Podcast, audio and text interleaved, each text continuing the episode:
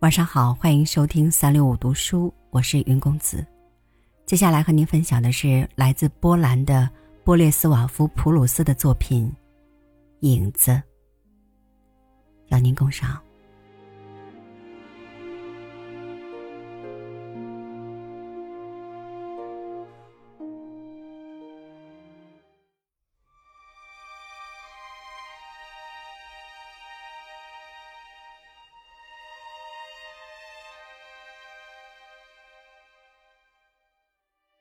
天上的阳光渐渐熄灭了，地面的薄暮慢慢升起来。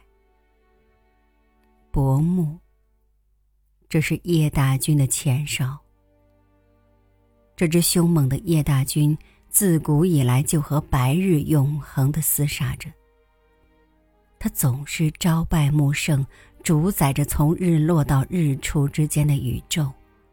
一到白天，就全线溃退，躲在隐蔽的地方窥伺着。他躲在深山峡谷里，城市的窖中，森林密丛间，阴沉的湖泊深处。他隐身在原始的地下岩洞、矿井和深沟、屋角和墙窟。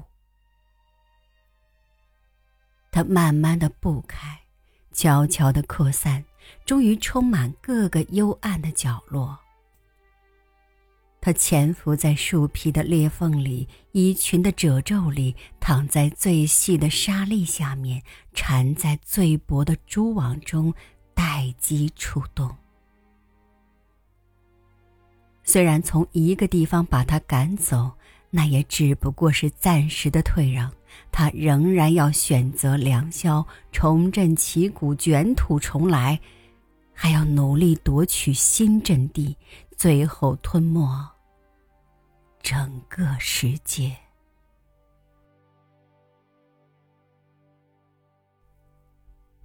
当夕阳西坠的时候，叶大军的前哨薄暮。便悄悄地、小心翼翼地从各个隐蔽的地方一对对地开出来，布满房子、走廊、门厅和光线微弱的楼梯，从橱柜和椅子背后涌到房间中央，包围帷幔，从明瓦和窗口冲上大街，不声不响地袭击墙壁和屋顶。占领制高点，在那里耐心的等待着空中片片彩云进入黑色的纱帐。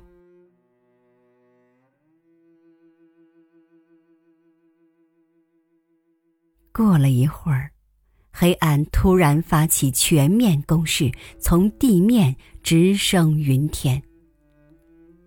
野兽躲进洞穴，行人各自回屋。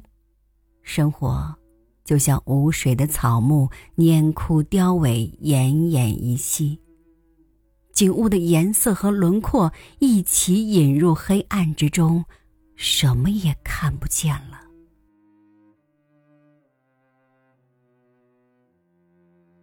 这时，在华沙的空旷的街道上，出现一个奇怪的人形，头上举着小小的火种。他好像专为驱赶黑暗而来，沿着人行道飞速奔跑着，一见路灯便停了下来，点亮欢悦的灯火，然后就像影子一样消失了。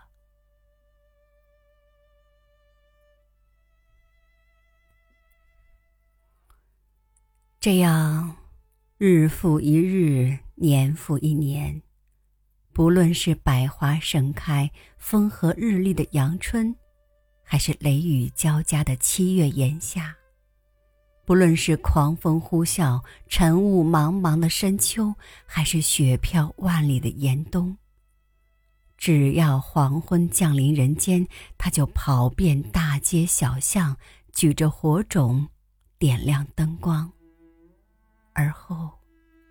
就像影子那样，一晃不见了。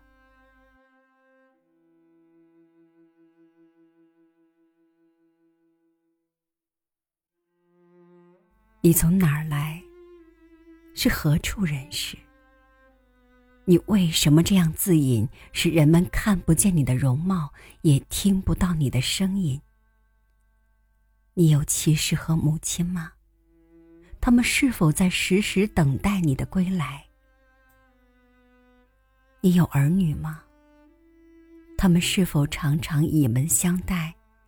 当你把小小的火种放到房角以后，就用力爬上你的膝头，搂住你的脖子。你有没有一个可以共同欢笑、共同悲伤的朋友？你有没有一个哪怕是仅仅可供聊天的相识？你总该有一个栖身之处吧？你总该有个留给人家称呼的名字吧？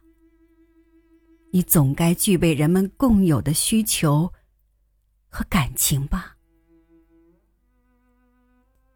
难道你真是一个无声的、看不清的幽灵，只在薄暮朦胧中走出来，点亮灯火，而后就像影子一样隐去？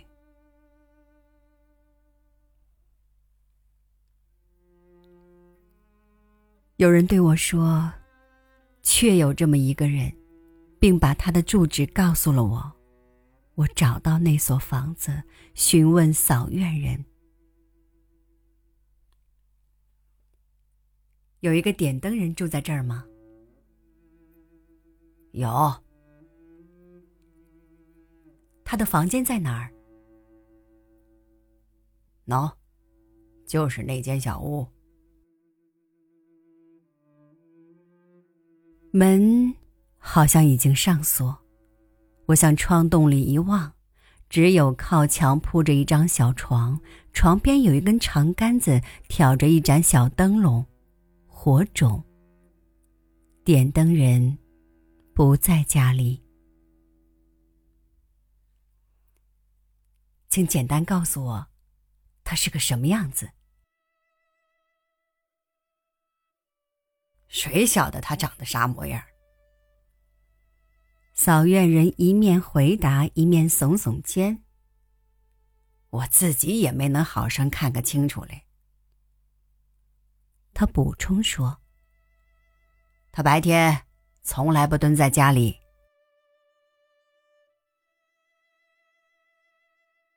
半年后，我第二次拜访他。喂，点灯人今天在家吗？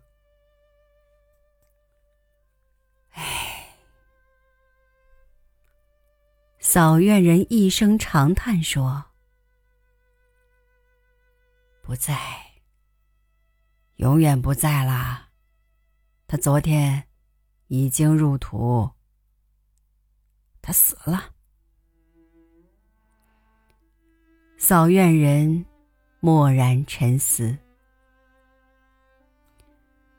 我打听一些细节以后，就赶到墓地去。看墓人，我想打听一下，昨天下葬了一个点灯人，他的坟在哪儿？